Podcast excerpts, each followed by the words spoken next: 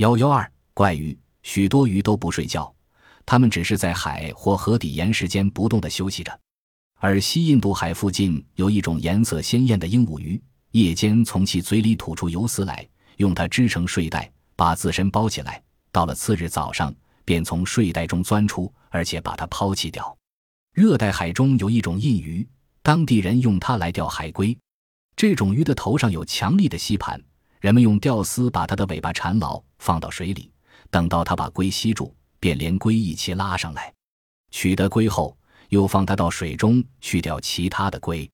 印度出产的一种鲈鱼能够离开水面，从干涸的池塘爬上陆地，蠕动着去找寻另外一个有水的池塘，而且它还会爬树。还有一种鲶鱼，它们能利用胸鳍和尾巴跳跃前进，在岩石之间捕捉昆虫。南美洲海滨出产一种六七寸长的鱼，叫做弹肚。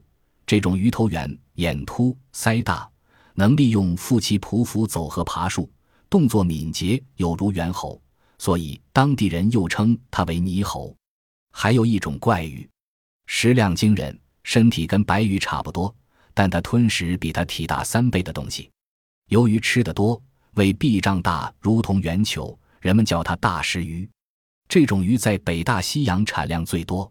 东印度海出产一种叫错鱼的小鱼，它有惊人的射击技能。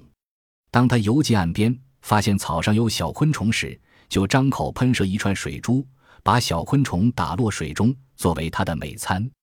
贵州省岑巩县发现两种溶洞怪鱼，一为四角怪鱼，一为体型相似于四角怪鱼的五角怪鱼。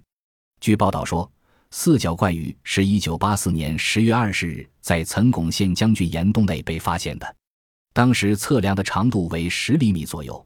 重二十二克，嘴为圆形，四翼短小细管，鱼体半透明，只有四角为黑色。另一种怪鱼的形状与四角怪鱼相似，身形略小，五角。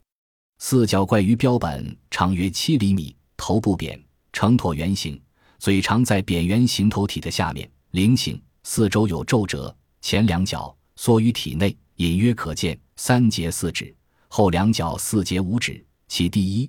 二节可见肌腱，往下则似犄角，无蹼，尾部有骨节，由大见小。